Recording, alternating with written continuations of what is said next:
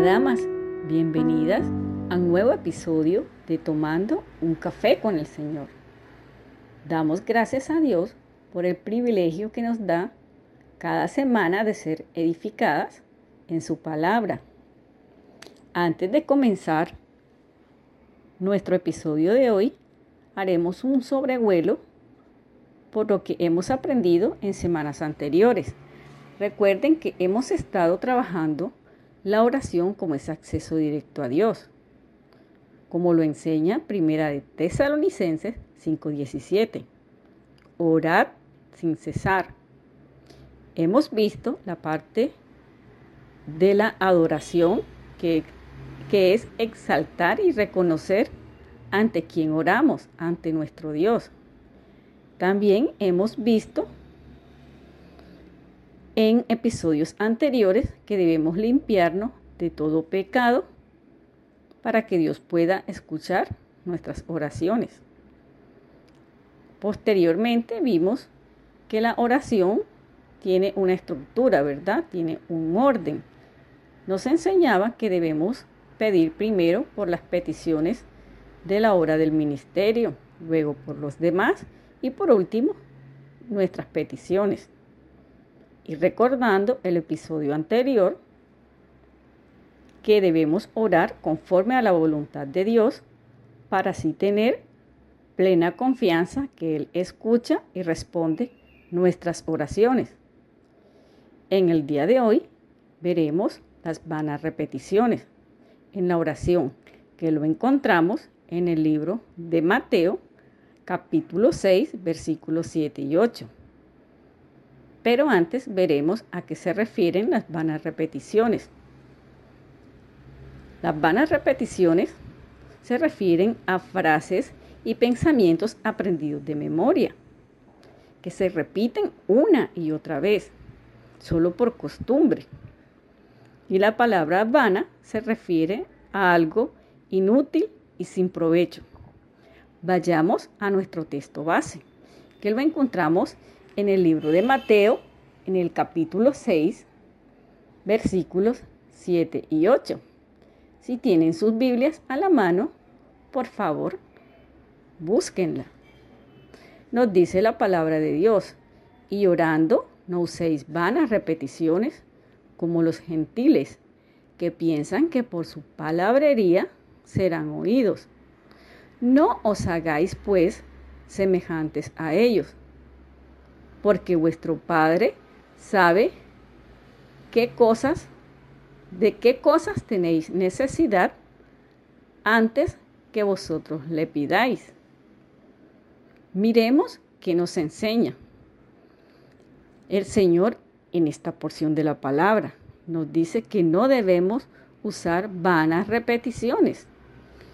Nos dice en el versículo 7, ni muchas palabras aprendidas de memoria porque Él no escuchará. Debemos entender que hablamos a un Dios vivo. Y en el versículo 8 nos dice que Él conoce nuestras necesidades antes que nosotros se las pidamos.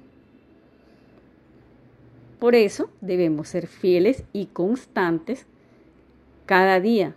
No que un día sí voy a orar y otro día no y dejamos esperando al Señor. ¿Te imaginas al Señor escuchando y lo que se encuentra es una grabación, algo repetitivo?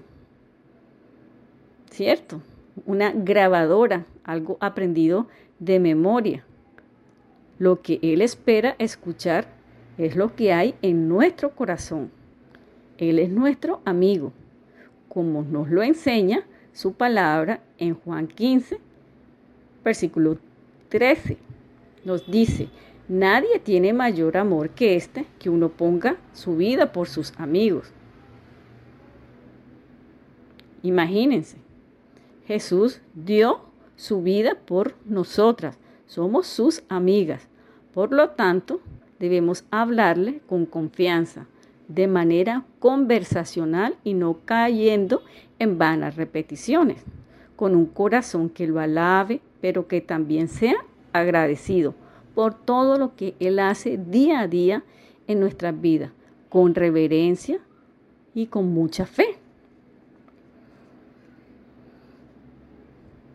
Como una aplicación. ¿Cómo estoy buscando a Dios? Lo estoy buscando con fe. Estoy repitiendo una y otra vez las mismas cosas y estoy cayendo en largas palabrerías de forma mecánica que no tienen sentido. O estoy haciendo una oración de todo corazón. Debemos elaborar una lista de peticiones y cada día de la semana debemos orar por una petición en específico y más si lo hacemos conforme a su voluntad.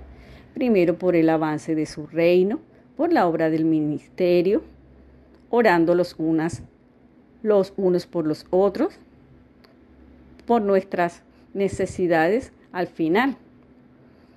Una oración eficaz. Siempre se trata de buscar la voluntad de Dios, una oración que sea efectiva, que no use vanas palabras, que no perdamos el enfoque ante quien estamos elevando nuestras peticiones. Él es nuestro Padre y Jesús es nuestro amigo. Dios quiere que compartamos el Evangelio de salvación a nuestros amigos y familiares. Esa obra redentora de salvación en Cristo Jesús que Él dio su vida por nosotros. Revisemos la manera a la que nos dirigimos a Él. ¿Lo hacemos con reverencia, con fe o estamos cayendo en esas vanas repeticiones?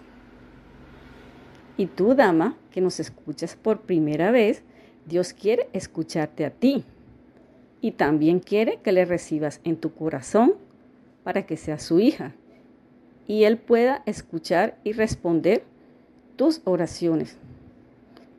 Ahora, pide a una dama, pide a la dama que te envió el link que por favor te comparta un video donde se te mostrará la forma de cómo hacerlo. Recuerden, nos encontramos la próxima semana con un nuevo desafío. Chao, damas. Que Dios les bendiga y las guarde. Chao.